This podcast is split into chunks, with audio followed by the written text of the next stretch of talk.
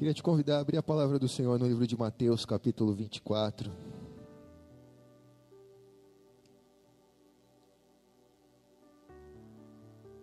Tá esquisito? Tem alguma coisa sobrando assim, não tem? O que, que será que é? O ar, esse ar-condicionado, será? Esse microfone que está no ar-condicionado. Eu estava olhando para ele, estava sentindo que era ele. Está mutado? Sei lá. Deixa eu... Toca aí, Fábio Júnior. Tá aqui também. Tudo bem.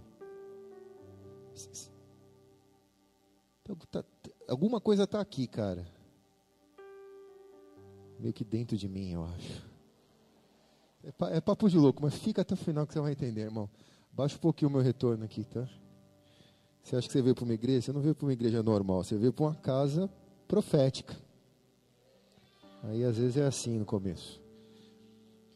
A sensação que eu tenho, amados, o tema dessa noite é perigo iminente. A sensação que eu tenho é que uma bomba atômica foi liberada sobre todas as nações da terra. E nós estamos vendo a chegada dessa bomba e nos sentimos muitas vezes inabilitados a guerrear contra ela, ou o que poderíamos fazer? Para onde fugir? A sensação que eu tenho é que se eu escolher fugir para o norte, lá também vai ser bombardeado.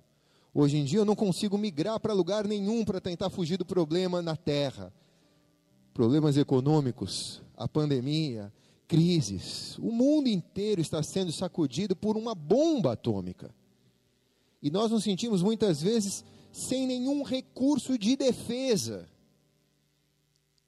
E a melhor defesa sempre é o ataque.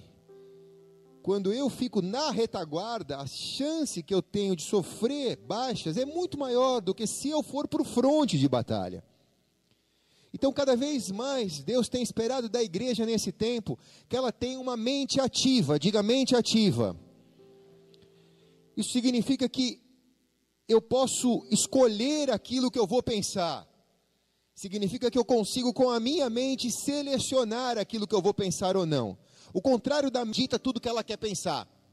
Então ela é um alvo fácil para o diabo, ela é um alvo fácil para o mundo, ela é um alvo fácil para o coração, porque no coração ou na mente é lançada uma seta e logo essa pessoa acredita que a mentira é verdade. Logo ela acredita que ela não serve, logo acredita que ela não presta, logo ela acredita naquilo que o inimigo quer que ela acredite.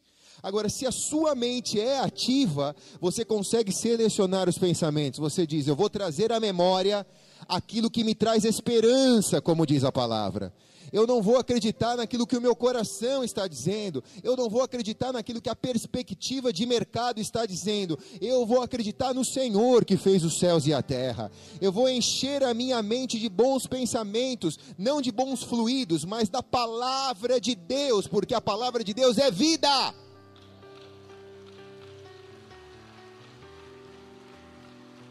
de tal maneira que quando a morte tente alcançar a sua mente, a morte não encontra espaço, porque a vida preencheu toda ela. E trabalhar isso para nós é muito importante, porque nós sofremos constante ataque na nossa mente. E nesse tempo, nós temos que aprender a guerrear contra esses ataques. Ataques esses, muitas vezes, que vêm de situações, que vêm de crises, que vêm de pandemias, que vem de pessoas, muitas vezes. Que vem de pessoas, muitas vezes. Que vem de decepções pessoais. Que vem de mim mesmo, muitas vezes. Quando eu me decepciono, eu tenho que aprender a lutar contra isso. Contra esses falsos cristos. Que ao invés de edificar a minha mente ativa, produz em mim uma mente passiva. E o espírito de anticristo muitas vezes ele não será potencializado por uma pessoa, um líder mundial. Isso um dia vai acontecer, um líder mundial que governará tudo. Isso daí é uma outra ideia. Mas esse espírito do anticristo muitas vezes já está inserido ao nosso redor, tentando destruir o Cristo que está em mim, tentando destruir aquele que me ajuda a ter uma mente ativa. Se Cristo em mim, que é a mente ativa, for destruído, A minha mente não consegue ser renovada, eu não consigo entender aquilo que o mundo está vivendo. Renovai a vossa mente, renovai o vosso entendimento, diz a palavra. Eu preciso do Cristo, eu preciso de Cristo para renovar o meu entendimento. Então eu tenho que aprender a lutar contra os pensamentos anticristo, seja eles de onde eles vierem, inclusive de dentro de mim mesmo. Quem está aqui diz amém. Porque Jeremias diz: enganoso é o coração do homem, mais perverso do que todas as coisas. Às vezes, os pensamentos mais anticristãos que existem nascem de dentro de você, quando você deseja pecar contra Deus. É assim ou não é? É muito fácil a gente culpar uma pessoa como anticristo, mas às vezes os pensamentos anticristãos estão dentro de nós, os sentimentos anticristãos estão dentro de nós. Então, diz assim o texto em Mateus capítulo 24, talvez um dos mais atuais nesse cenário que nós estamos vivendo. Quando Jesus, versículo 1, quando Jesus saía da área do templo, seus discípulos lhe chamaram a atenção para diversas construções do edifício, ele, porém, lhes disse: Estão vendo todas essas construções? Eu lhes digo a verdade: serão completamente demolidas, não restará pedra sobre pedra. Mais tarde, Jesus se assentou no Monte das Oliveiras e seus discípulos vieram até ele em particular e perguntaram: Diga-nos quando tudo isso vai acontecer. E que sinal indicará a volta do fim dos tempos? Jesus respondeu: Não deixem que ninguém vos engane. Não deixe que os anticristos vos engane. Não deixe que os vossos corações vos engane. Não deixe que ninguém vos engane.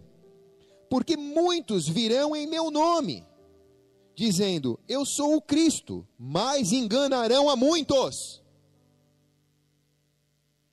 Aí ele coloca os sinais. E aí é o, o jornal mais atual. Versículo 6: Vocês ouvirão falar de guerras e ameaças de guerra. Não entrem em pânico. Sim, é necessário que essas coisas ocorram, mas ainda não será o fim.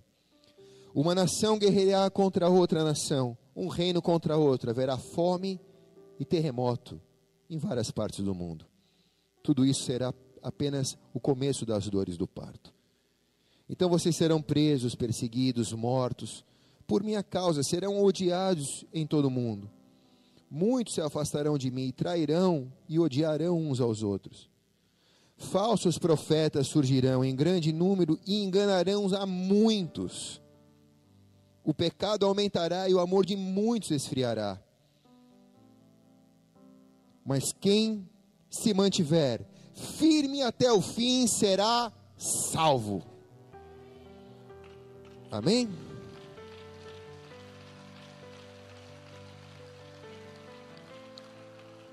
As boas novas a respeito do reino serão anunciadas em todo o mundo, para todas as nações ouvirem, e então virá o fim. Até aí. Pai, essa é a tua palavra. E nós sentimos o fim cada vez mais próximo. O Evangelho já está sendo pregado em todas as nações, Senhor.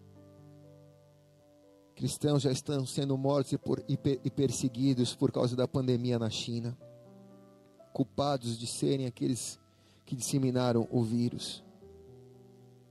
Os nossos irmãos e irmãs já estão padecendo por causa da palavra. Guerras já estão assolando, Senhor, as nossas descendências.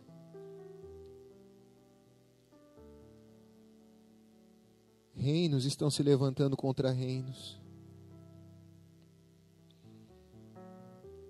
Muitos falsos profetas surgiram, Senhor, enganando multidões de pessoas, levando a viver um evangelho contrário às Escrituras, um evangelho de humanismo.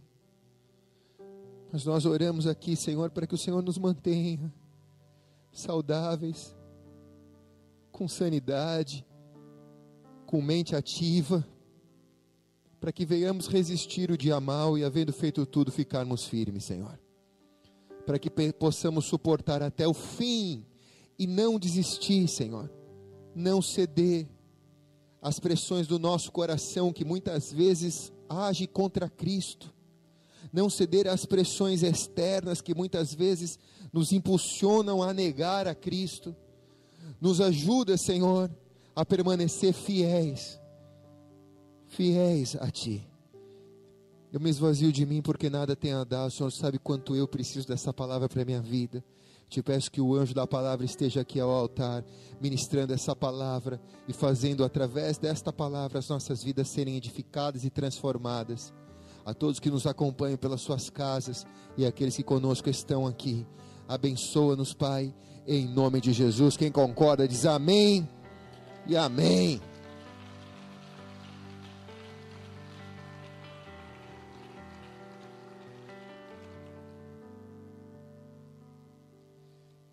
Eu acho que de Mateus capítulo 24 nós conseguiríamos pregar aqui uma, um mês inteiro, vai, pode dizer uma semana inteira, todos os dias aqui, um, um estudo aprofundado de Mateus 24, trazendo tudo aquilo para o cenário real, mas eu quero me ater a uma vírgula de Mateus 24, ou melhor, ao ponto em que Deus diz: falsos mestres estarão falando em meu nome mas irão enganar a muitos. E eu às vezes me coloco como esse próprio agora. Se eu falo a mim mesmo, e será que eu não estou tentando me enganar, achando que eu estou servindo a Deus, mas eu estou me servindo? Quem está entendendo aqui diz amém, cara? Então eu não quero que você transfira isso para ninguém, eu quero que você traga isso para o seu círculo de responsabilidade. Quantas vezes você pensou algo que te levou a fazer algo que era contra a palavra de Deus? E isso talvez tenha nascido de dentro de você mesmo. Eu acho que o primeiro anticristo que a gente tem que combater é o nosso coração. Porque a nossa mente, ela é só um retrato daquilo que sentimos. A Bíblia diz que os olhos são a janela da nossa alma. E aí muitas vezes, pelos meus olhos, eu consigo captar as coisas e trago aquilo para o meu coração, processo aquilo e a minha mente recebe o comando: peque. E aí quando você vai e peca, você descobre que a sua mente ela não está tão ativa da maneira que deveria, ela está passiva. Quem está entendendo aqui, cara? É um papo de louco, mas é isso mesmo. Então, os maiores protagonistas desse cenário de Mateus capítulo 24 são as ideias dos falsos profetas ou as ideias anticristãs. Muitas vezes são lugares na religião que essas ideias se escondem. Você pode chamar de como você queira, qualquer tipo de religião, qualquer tipo de fé, inclusive a evangélica. Muitas vezes fica escondidos em doutrinas, muitas vezes ficam escondidas em conceitos religiosos que não tem nada a ver com o que a Bíblia ministra. Hoje em dia, numa época de internet, a gente vê muito isso.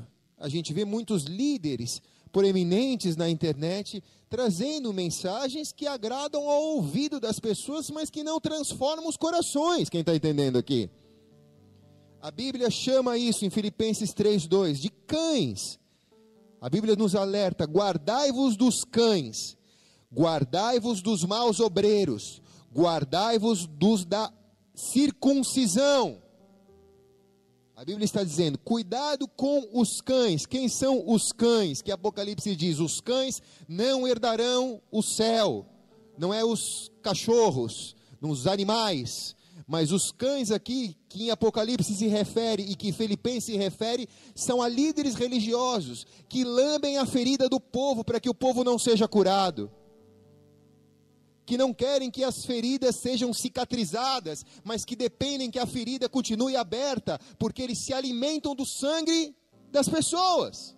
Isso é cão. Quem está aqui diz amém. Então, o verdadeiro evangelho é o que você chega com feridas, mas que vem o bálsamo de Gileade e te cura. Você ganha uma cicatriz que você nunca vai esquecer da sua ferida, mas a cicatriz você pode apertar que não dói mais porque a ferida está fechada em nome de Jesus. É o evangelho da transformação.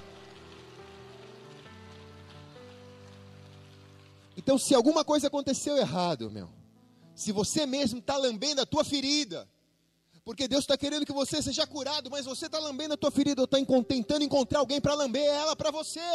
Você não está entendendo que você está indo contra Cristo e a sua mente não está ativa, ela está passiva. Então é muito simples, a gente se faz de coitado, a gente se faz de pobre, de humilde, a gente apresenta a nossa ferida como se fosse uma consequência de algo ruim que alguém fez para mim, e, e aquilo de alguma maneira me traz consolo se eu encontro alguém que lambe a minha ferida. Quem está entendendo aqui? São líderes que querem a cura superficial do povo. São pessoas que querem uma cura superficial. Eu vou na igreja, eu recebo ali, mas meu, isso é isso, isso é, isso. Ninguém se mexe na minha vida, isso daqui é meu. Esse problema aqui eu não vou abrir com ninguém, é uma coisa que é um segredo meu que eu vou levar para o túmulo. E aí a pessoa, em parte, quer Cristo, mas em parte ela é anticristo. Porque ela carrega feridas e ela não quer que Cristo cure. E olhe bem para cá, eu falei isso no domingo passado. Não dá para você casar com uma pessoa e dizer para essa pessoa: olha, eu caso com você, eu vou dizer para você que eu te amo, vou morar com você, vou cuidar de você, mas eu preciso te dizer: eu tenho duas amantes também. Você aceita isso? Ninguém vai aceitar, homem nenhum, mulher nenhuma vai aceitar. Quando você ama alguém, você quer essa pessoa exclusiva para você. E por que Cristo não? Se a igreja é a noiva de Cristo e Cristo ama a noiva, por que a noiva tem que ter vários namorados, vários amantes? Porque a noiva não pode ser, não pode ser só do noivo que é Cristo Jesus. Por que, que Cristo tem que admitir que eu sou amigo do pecado, mas também quero ser amigo dele? Porque a ferida é boa para o pecado, mas aqui não é eu apresento para Cristo para Cristo me curar. Ou Cristo me transforma por inteiro, ou não, igreja. Quem está aqui diz amém. Eu quero estudar algumas características da mente passiva, da mente espiritual passiva. Porque muitas vezes nós somos é, cortejados por pessoas que querem alimentar as nossas feridas, que querem lamber as nossas feridas. E isso pode ser em todas as áreas, irmãos. Pode ser na área espiritual, pode ser na área sentimental, pode ser na área profissional. E você precisa começar a orar por isso. Dizer, eu quero ter do lado pessoas que me levem para a cura, e não pessoas que me mantenham na enfermidade. Eu quero pessoas que me despertem em mim o desejo de eu ser curado, que me auxiliem para que eu seja curado, que não lambem a minha ferida. Essas características, elas se manifestam de uma maneira geral na terra. Mas eu quero pontuar três assuntos aqui importantes. Primeiro, quem for anotando, anote. Ela se manifesta no ser independente. Diga ser independente. Independente. Ser independente. Ela muitas vezes ela começa assim, é uma ferida, tá? É uma ferida. E a pessoa diz: Olha, por causa dessa ferida, eu vou abrir o meu próprio negócio. Não tem nada errado você ter seu próprio negócio. Não é nada errado você querer ter seu próprio negócio e prosperar no seu próprio negócio. Mas é errado você falar, eu quero ter o meu próprio negócio por causa da minha ferida. Eu já posso te dizer que o teu novo negócio não vai prosperar, porque é ele é um negócio independente. É diferente de você dizer, eu quero ser curado, eu quero ser um bom funcionário, eu quero aprender a me submeter, eu quero aprender a ser honrado, eu vou sair dessa empresa honrado por Deus, e aí então eu vou abrir o meu próprio negócio. Porque o meu negócio não é independente, o meu negócio é dependente de Deus. Ficou claro? Isso é uma mente passiva. ativa.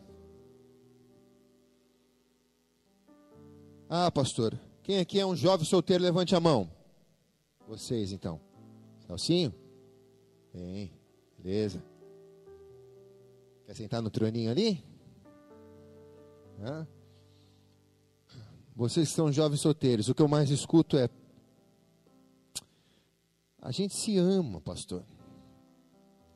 E a igreja não entende que o nosso amor é muito maior do que a gente ter que esperar para orar. Nós já temos certeza que nós se amamos.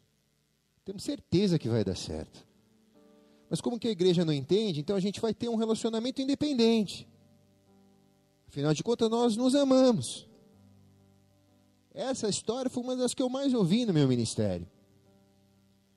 Eu falo, um casamento independente vai gerar uma dependência um do outro e não uma dependência de Deus. Um casamento independente vai gerar uma dependência sua do seu cônjuge.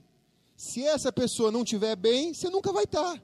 Se essa pessoa não te atender em tudo, você nunca vai ser feliz e vice-versa, porque é um casamento ou um relacionamento independente. É diferente de você dizer, eu quero ser curado, eu vou esperar o tempo do Senhor, vou orar o tempo que tiver que orar, vou orar e vou reorar para ter certeza. E quando eu casar, o meu casamento vai ser dependente de Deus. Isso significa, mesmo quando o meu cônjuge não me atender naquilo que eu preciso, ou mesmo quando eu não conseguir atender o meu cônjuge, nós dependemos de Deus. Isso é uma mente ativa.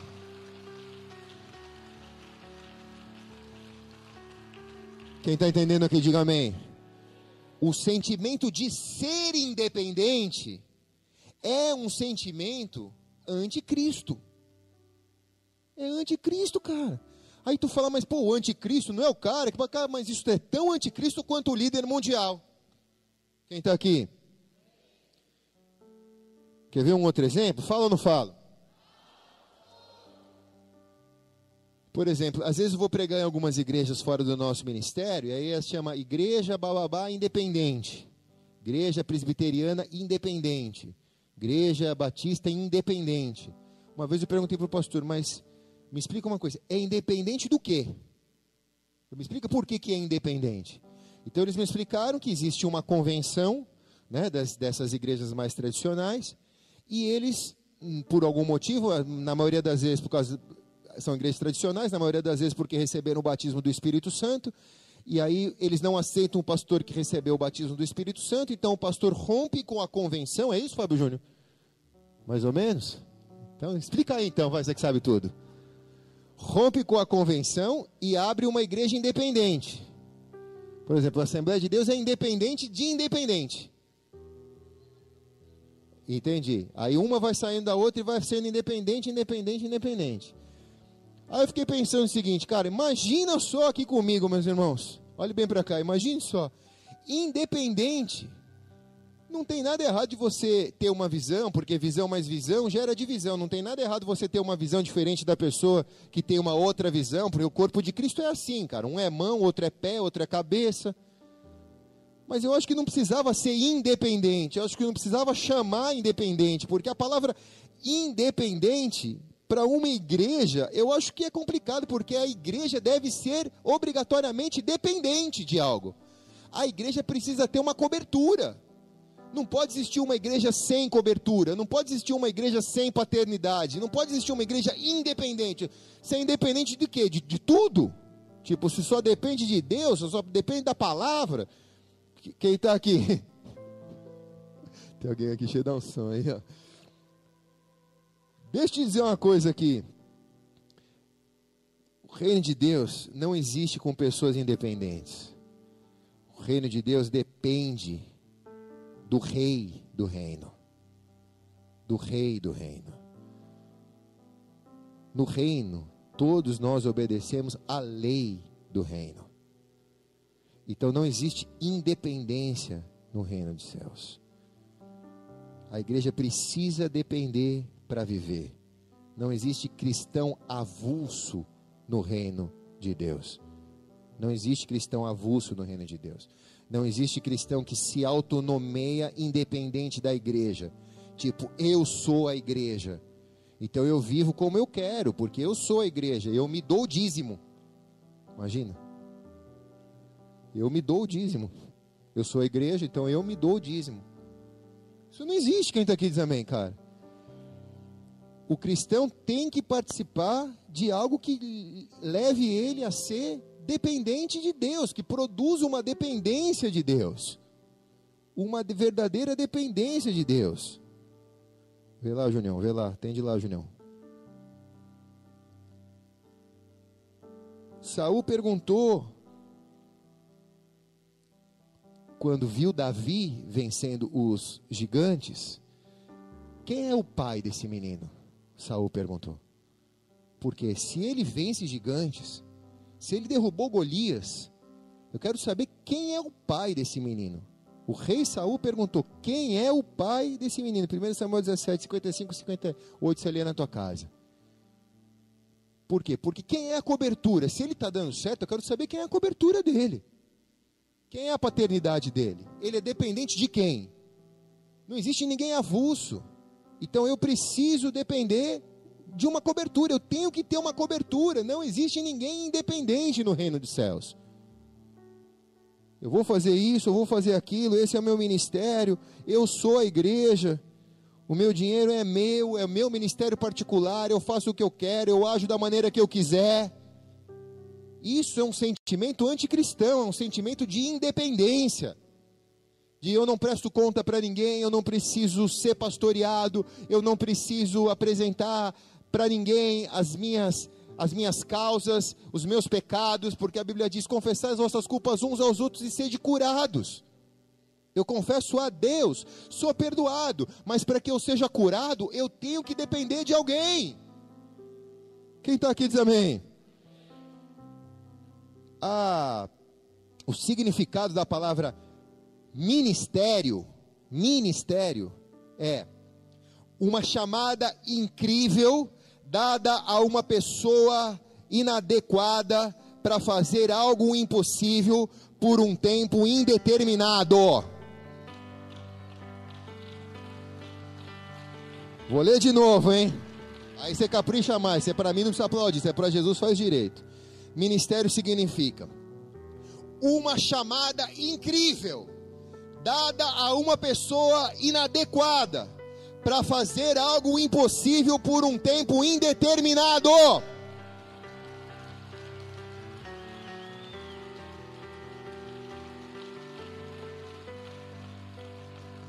Seja bem-vindo. Isso é o ministério de Deus. Seja bem-vindo. Isso é o ministério de Deus. Você não terá condição de fazer o que Deus te chamou para fazer. Essa obra é de Deus. Você é dependente de Deus. Você não vai ser nunca adequado para fazer essa obra. Você é uma pessoa inadequada, chamada por Deus para servir numa obra maravilhosa, mas a obra é dele.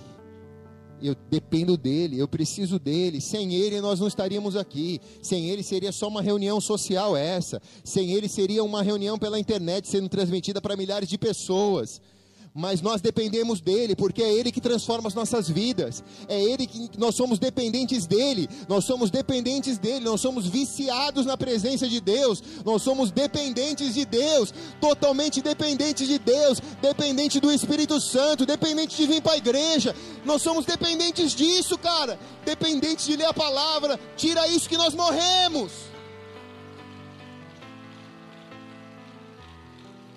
Se o Senhor não edificar a casa, inútil será os que nela edificam, diz a palavra. Ou aquela inútil será aqueles que aquelas trabalham. Inútil será. Segunda coisa que eu quero pontuar para você é o parecer muitas vezes o não ser. O parecer muitas vezes não ser. Nem tudo que parece é. Diga bem alto isso. Nem tudo que parece é.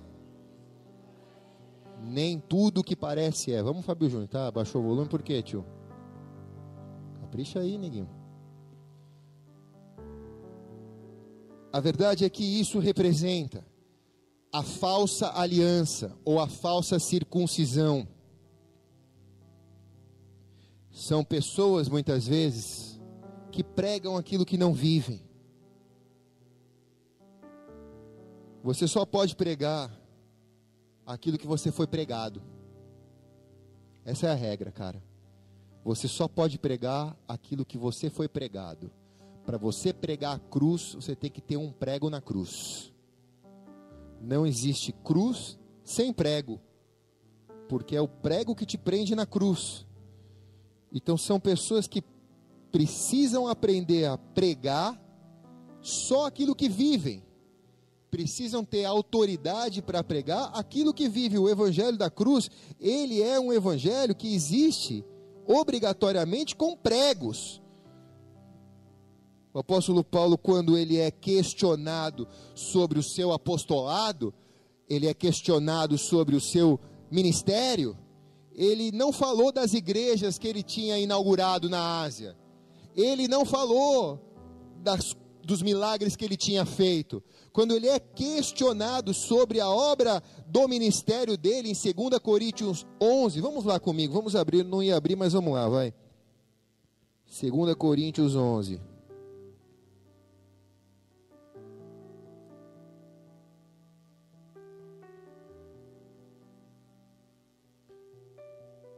Versículo 23.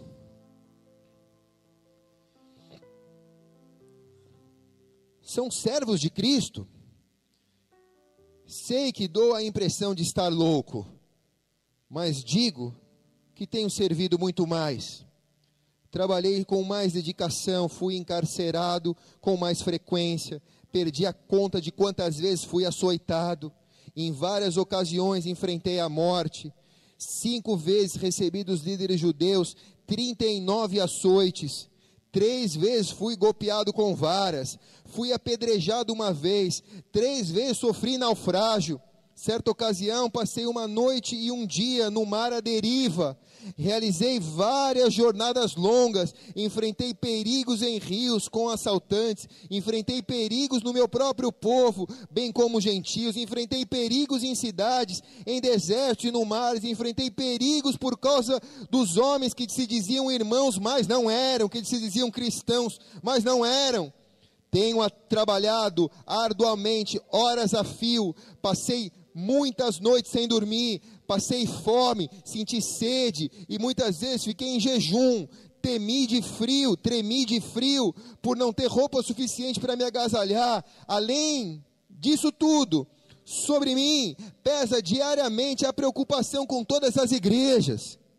Quem está fraco, eu também. Não se sinta na fraqueza. Quem se deixa levar pelo caminho errado, que a indignação não, não me consuma. Portanto, se devo me, orgulhar, prefiro que seja das coisas que mostram como sou fraco. Deus, o Pai do nosso Senhor Jesus Cristo, que é digno de louvor, de louvor eterno, sabe que eu não estou mentindo, sabe que eu não estou mentindo quando estava em Damasco, governador sobre o rei Aretas, pôs guardas nas portas da cidade para me cap capturar. Para escapar dele, tive que sair baixado num cesto grande, em uma janela pelo muro da cidade.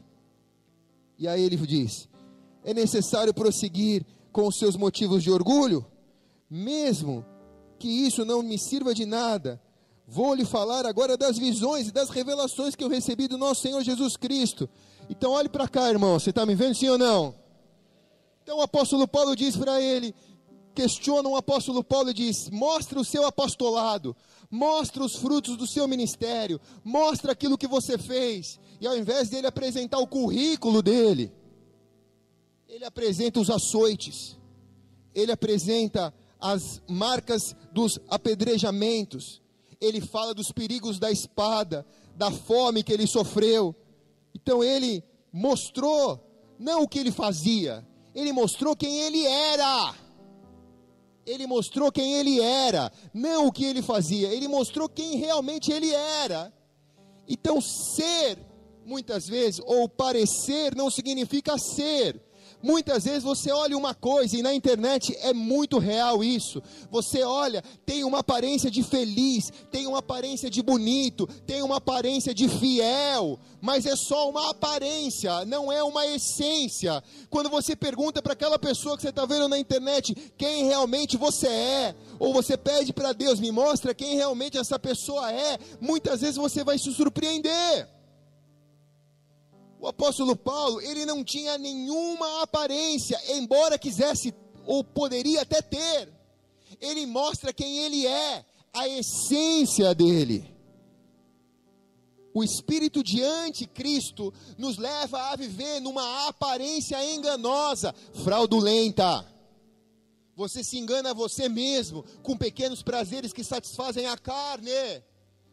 E aí você vai alimentando a tua carne, vai alimentando a tua carne, você acha que aquela alegria, ela não é passageira. Você acha que ela é momentânea, mas quando mais você faz, mais você acha que você vai ter daquela alegria. E o pecado vai te escravizando, e você fica com uma aparência de uma pessoa realizada. Mas na verdade, quando te passam no raio-x espiritual, você está cheio de droga por dentro, que nem aquele programa do, do aeroporto. Você está cheio de bolinha de cocaína por dentro tentou encontrar uma aparência, mas não encontrou uma essência. Essa semana eu fui desafiado a olhar para dentro da minha essência, porque isso não é privilégio seu, isso também é meu. Eu também corro o risco de viver uma aparência, eu também corro o risco de me expor a algo que eu não sou.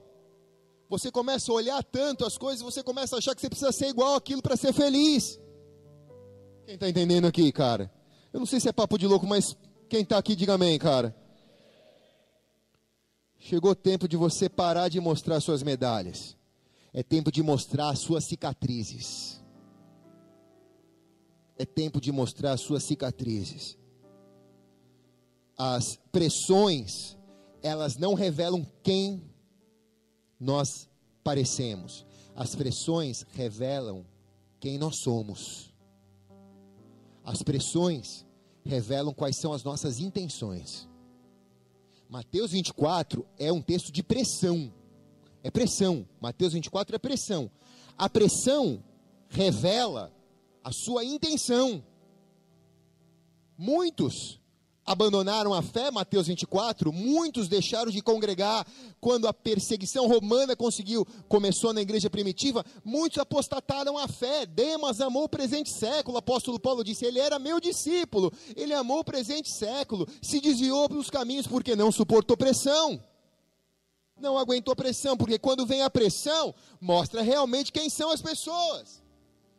A intenção de Ananias e Safira era figurar entre os casais da igreja primitiva que deram, que venderam tudo e deram tudo aos pés dos apóstolos. Olhe bem para cá. Nunca ninguém pediu tudo. Nunca ninguém pediu. Nem Deus pediu. Nunca ninguém pediu. Eles, alguém resolveu vender tudo, entregar aos pés dos apóstolos para financiar a igreja dois mil anos atrás. Alguém puxou a fila. E isso foi seguido por muitos. E quem não fez isso não era cobrado para fazer. Ninguém foi sujeito ou obrigado a fazer. Mas eles se cobraram, eles queriam estar entre aqueles que conseguiram vender tudo e dar tudo aos pés do cordeiro. Então Ananias e Safira venderam um terreno, só que retiveram parte daquilo que era. Só que eles entraram na fila dos 100%. E quando eles chegaram diante de Pedro, Pedro disse: Vocês não mentem nem para mim, vocês mentem para o Espírito Santo. O marido morreu, a esposa veio depois, morreu também. A Bíblia fala, isso é uma passagem tremenda, isso dá uma pregação. Que depois os jovens entraram e recolheram o corpo de um, recolheram o corpo de outro e foram sepultar. Sabe por que os jovens entraram? Porque os jovens representam uma nova geração que não vai aceitar, que não vai aceitar uma aparência sem uma essência.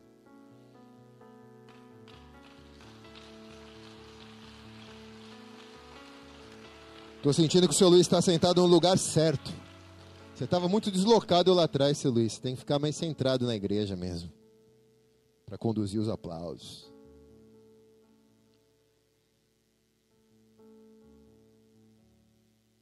Você tem que estar disposto a ter uma aliança com Deus verdadeira, não uma aliança da toalha ungida, da água benta, da campanha de dinheiro. Você tem que ter uma, você tem que ter uma aliança viva com Deus, independente de qualquer coisa. Deus ele não quer te visitar, ele quer habitar em você. Quando uma pessoa vai te visitar, você levanta a sujeira, joga debaixo do tapete, essa pessoa não vai ver, mas quem mora com você sabe que a sujeira está lá. Deus quer habitar. Deus quer que você levante o tapete e diga: limpa a sujeira, eu não posso esconder de alguém que mora comigo. Não posso viver de aparência. Não quero viver uma fé de aparência, eu quero viver uma fé de essência. Isso é uma mente ativa. Quem está aqui diz amém. Esse ano, nós estamos indo para a segunda etapa do ano. E o ano difícil. Quando achávamos que não podia ficar mais difícil, ficou, igreja. Tipo um ano praticamente perdido. Para aqueles que estudam, um ano perdido para a economia, um ano que perdemos entes queridos, um ano que nós gostaríamos que ficasse esquecido na história da humanidade.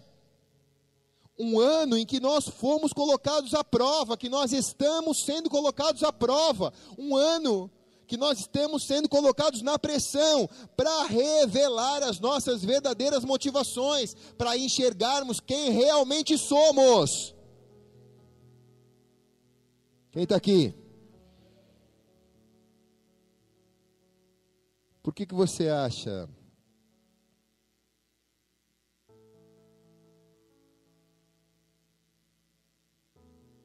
Por que, que você acha que o apóstolo Pedro foi o cara escolhido para iniciar a igreja há dois mil anos atrás? Por que você acha que Jesus começou a igreja com Pedro e não com João, com Marcos, com Lucas? Qual, qual era o destaque que estava sobre Pedro? Porque quando os doze foram, foram provados, quando os doze foram colocados na pressão, o que saiu de dentro de Pedro não saiu de dentro de ninguém. Saiu alguma coisa de dentro dele que não saiu de João, que era o cara mais chegado de Jesus. João era o cara do amor.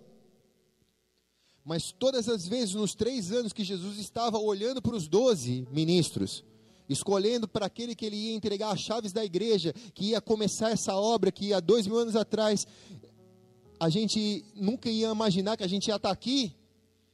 Então, para quem que ele ia entregar? Olhando para os doze. Então, ele viu na vida de Pedro algumas características no meio da pressão que ele não viu em nenhum deles.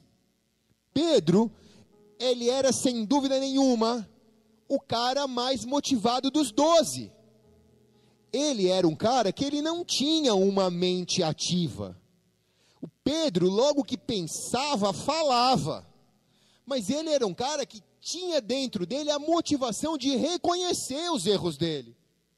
Ele tinha dentro dele a motivação de, mesmo errando, seguir adiante. Quem está aqui diz amém, cara?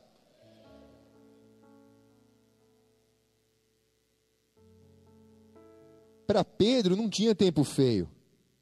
Para Pedro não tinha cara feia. Pedro batia muitas vezes a cabeça em lugares que você se desviaria. Mas mesmo batendo a cabeça em lugares óbvios, ele seguia em frente. Ele ia adiante, ele não desistia. Tinha dentro dele uma característica de que eu não tenho uma mente ativa, mas eu quero ter. Então eu vou seguir em frente até eu conseguir ter essa mente ativa. O homem de Deus, ele não trabalha debaixo daquilo que ele sente. Ele trabalha debaixo da palavra de Deus. Então, se Deus disse, você ainda não é, mas se Deus disse, você vai ser. Mesmo que você não sinta que você é, o negócio é louco, irmão, mas é que se Deus falou, você vai. É, a, a, o bagulho é louco. Se Deus falou que você vai, aquele que prometeu é fiel e justo para cumprir, você vai. Mas eu não me sinto, pastor, capacitado, eu não me sinto apto. Moisés, vai Moisés, você vai libertar o povo, mas eu sou gago, eu não sei falar, eu não sou líder. Eu fui criado no Egito, eu fugi do Egito, mas vai que eu serei com você. Mas quando perguntarem para mim, o que, que eu tenho que falar? Diga, o eu sou me enviou aqui. É assim. Simples assim? Simples assim. Se Deus quisesse uma pessoa capacitada, Ele não ia te chamar para o ministério, porque ministério é de pessoas incapacitadas que vão escrever milagres na terra, porque vão reconhecer que foi Deus que fez aquilo, cara.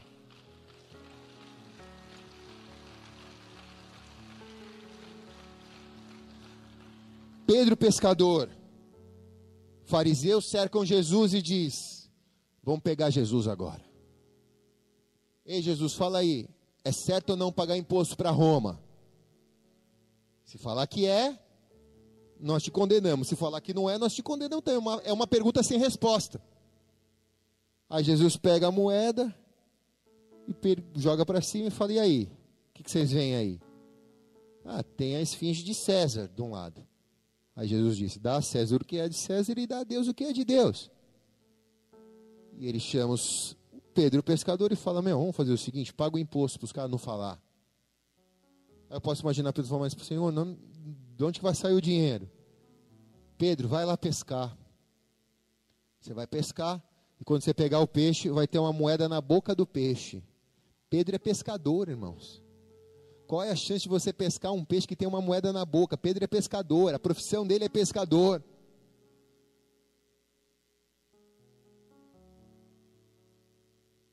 Sabe o que Pedro diz? Deixa comigo, vou lá pescar. Pedro não questiona, Pedro não pergunta como isso vai acontecer, Pedro não diz, ah, mas será, Deus, você está brincando comigo, é pegadinha? Pedro diz, beleza, vamos lá, eu quero viver isso, eu vou viver isso. É possível viver, então eu quero viver. O homem de Deus não trabalha na razão, o homem de Deus trabalha na palavra de Deus. Se Deus falou, então vai o peixe vai aparecer com a moeda na boca. E foi assim que a Bíblia diz que a história aconteceu. Então, não existe impossíveis para Deus. Deus diz que vai restaurar. Deus vai restaurar. Deus diz que a porta vai abrir, a porta vai abrir. Mas como? Vai sair o milagre, vai sair a moeda da boca do peixe, vai sair a moeda da boca do peixe, só que tu tem que ir lá pescar, meu irmão. O peixe não vai vir até você, Jesus não vai lá pescar no teu lugar. Tu vai ter que ir lá pescar. O milagre vai acontecer através de você. É através de você. Você perdeu a chance de dizer amém, cara. Não é através do irmão que está do teu lado, não. É através de você. Se você não dizer amém, o irmão do lado agarra. Pedro está a noite inteira pescando. Depois da ressurreição de Cristo. Pedro vai lá. Pedro era um cara persuasivo, cara. A Bíblia fala que depois que Jesus ressuscitou, Pedro volta para Galiléia e vai pescar e leva com ele todos os discípulos. Até quem não era pescador. Lucas, médico, estava lá pescando com Pedro. Nunca pescou na vida, estava lá pescando. Mateus, cobrador, estava lá pescando. Joga a rede de um lado, a noite inteira não pega, joga do outro, não pega, joga de um lado, não pega, joga do outro, não pega. Não tinha. Tinha peixe no mar. Era aquele dia que não, não dava para pescar e um homem grita lá da praia: Joga a rede do outro lado. Pedro responde: Jogamos a noite inteira a rede aqui. Joga a rede do outro lado. Pedro fala: Joga a rede. O cara está gritando lá da areia, nem sei quem é. Joga a rede. Quando jogam a rede, a rede vem carregada de peixe. Pum, trava o barco. Começam a puxar, começam a puxar, começam a puxar. Pedro olha para a rede olha para a praia e fala: Cara, aquele cara é Jesus. Pedro pula do barco, tchau, sai nadando. Cara, demais, né? Polgadésimo. Sai nadando, tipo, larga o barco com os peixes, com os, com os irmãos. Os caras nem sabiam tirar o barco da água, nem sabiam recolher a, a, a rede. Mas ele quer o quê? Ele quer o homem da palavra, ele não quer o peixe do barco. A igreja hoje quer o peixe com barco, mas a igreja tem que querer o homem da palavra. Porque se você tem um homem da palavra, ele vai mandar você a cada dia jogar a rede de um lado e você tem que ouvir a palavra que ele está te falando. Fica com a palavra. Fica com a palavra.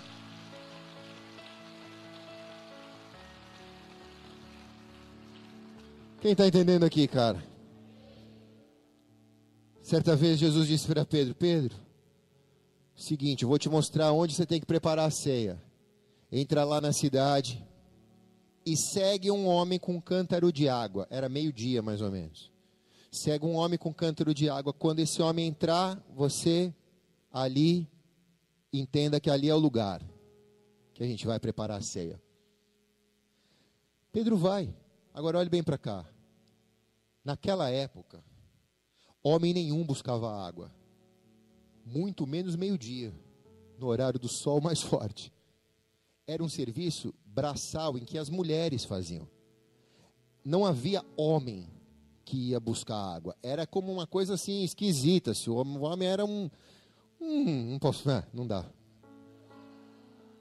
É. Uma flor. Não dava. Então, buscar água era serviço de mulher na época. Mas Pedro vai.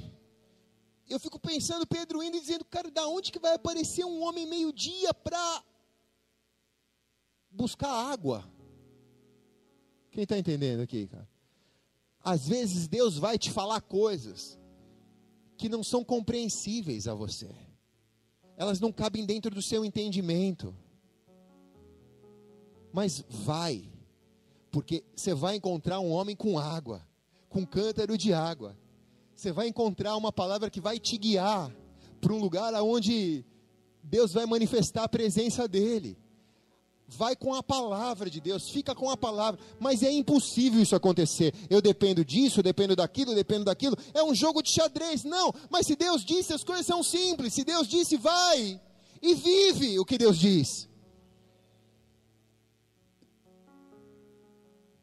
A verdade é que toda essa motivação de Pedro de ter uma mente ativa, muitas vezes levou a ele a ter mente, uma mente passiva.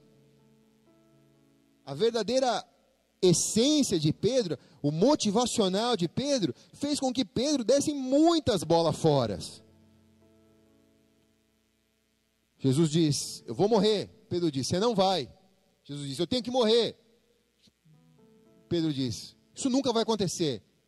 Nós não vamos deixar que isso aconteça. Jesus diz para Pedro: Arreda-te daqui, Satanás. Quem está aqui? Tipo, você acaba exagerando às vezes, mas foi o discípulo que Deus escolheu, que Jesus escolheu para começar a igreja.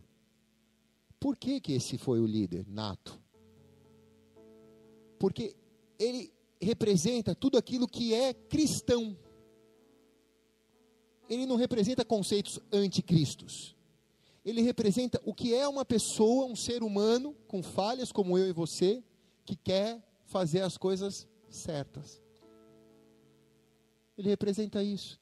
Ele não é um super-homem, ele, ele erra. E ele toma bronca de Deus como eu tomo, como você toma. Mas foi o cara que mais se pareceu com o que a com que ele imaginava que a igreja deveria ser, com o que a igreja seria no decorrer dos anos. Quem está entendendo aqui diz amém, cara? Ah, se é para Jesus, faz melhor, vai.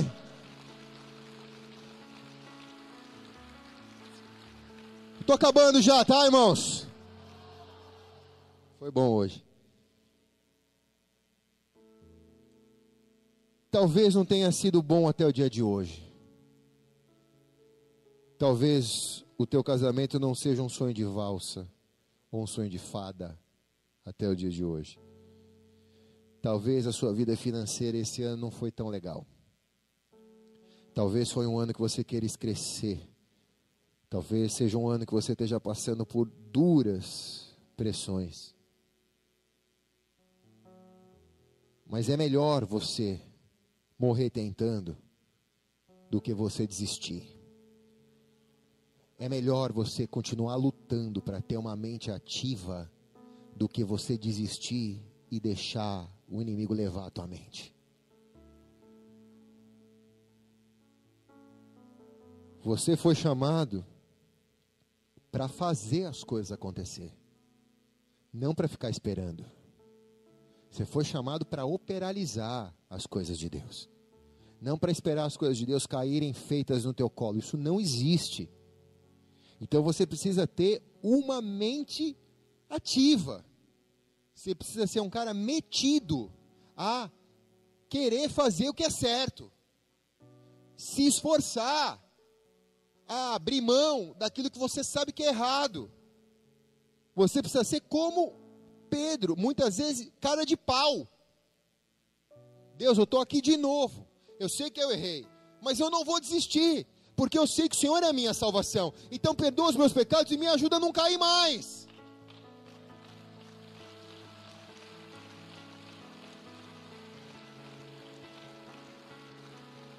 Quem está aqui diz amém? Você pode comer mel. Todo cristão vai comer mel. João Batista comeu mel. Só que olhe bem para cá. O que Deus espera é que você coma o mel e mastigue a abelha, irmão. Coma o mel, mas mastiga a abelha. Seja um cara esforçado. Seja uma discípula de Jesus esforçada. Vai a vida não vai ser só melzinho. Mastiga a abelha, vai doer, vai morder o ferrão, mas assim Deus vai te transformar numa pessoa melhor.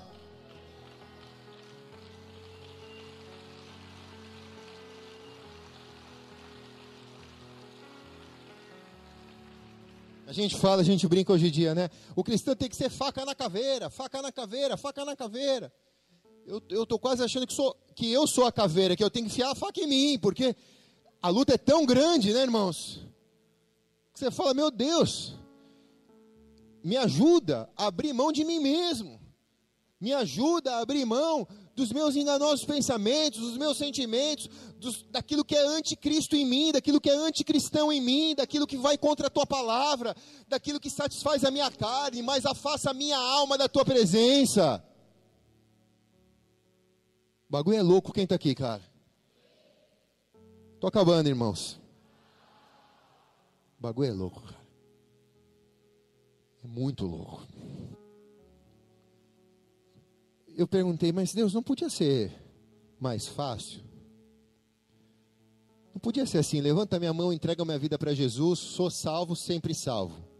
E aí eu posso viver minha vida do jeito que eu quero. Eu, sim, vou acreditar que o Senhor entende os meus pecados, o Senhor perdoa todos os meus pecados. Eu vou ser assim, vou ser feliz, atendendo tudo aquilo que é os meus desejos, arcando com a consequência de tudo. O Senhor é bom, o Senhor é misericordioso, e eu vou ser salvo. Aí Deus disse: esse é o evangelho anticristo. É o evangelho que vai levar você a se parecer com você mesmo. Vai, você será o seu próprio Cristo. Você se transforma num falso Cristo. E muitas vezes leva muitos a serem iguais. Agora, o evangelho de Cristo é um evangelho transformador. Jesus diz: quem não tomar a sua cruz e não me seguir não é digno de mim. Cruz, o que é cruz? Cruz é lugar de morte. E cruz só funciona com prego. Prego é para aquilo que Deus vai usar para colocar no meu ponto fraco, no meu ponto de sustentação. Os pregos eram nos pontos de sustentação do corpo. Então, o prego são nos meus pontos de sustentação, para que eu não confie em mim, para que eu não ache que eu sou, mas toda vez que eu conseguir alguma coisa, eu posso olhar para o prego que Deus cravou de dentro de mim. E diz: esse prego é o que Cristo cravou aqui dentro de mim. O apóstolo Paulo diz: Eu tenho um espinho na carne. Eu posso parafrasear ele e dizer: Eu tenho um prego na carne.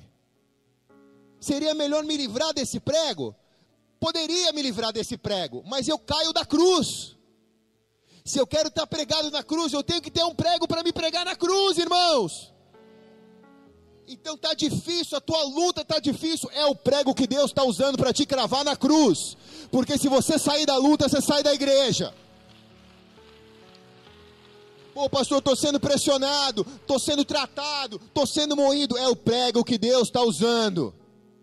Pô, quando casei, não imaginei que ia ser assim. É o prego que Deus está sendo usado para te cravar na cruz, para te fazer dependente dele, para te fazer totalmente dependente dele. A verdadeira liberdade está na cruz de Cristo. Ela é a, a nossa salvação. Então, o verdadeiro cristão é aquele que se sente cravado na cruz de Cristo, dizendo: Senhor, eu não consigo fazer, porque se o Senhor não fizer, eu não consigo fazer, eu estou em ti e tu está em mim. Então, nessa noite, amados, eu quero que Mateus 24, nesse cenário apocalipse de Mateus 24, você possa olhar para dentro de você e tirar o anticristo, que muitas vezes é até a gente até duro falar isso, né? Sou agressivo, mas tirar o anticristo que está dentro de nós muitas vezes e colocar o Cristo verdadeiro nesse lugar. Combater os conceitos que te tornam independente. Combater os conceitos que te levam a fazer as coisas independente. E combater os conceitos que te levam a ter uma aparência sem essência. Quem está comigo aqui essa noite, diga amém, cara. Se é tudo que você quer, dê uma salva de palmas bem alta a Jesus.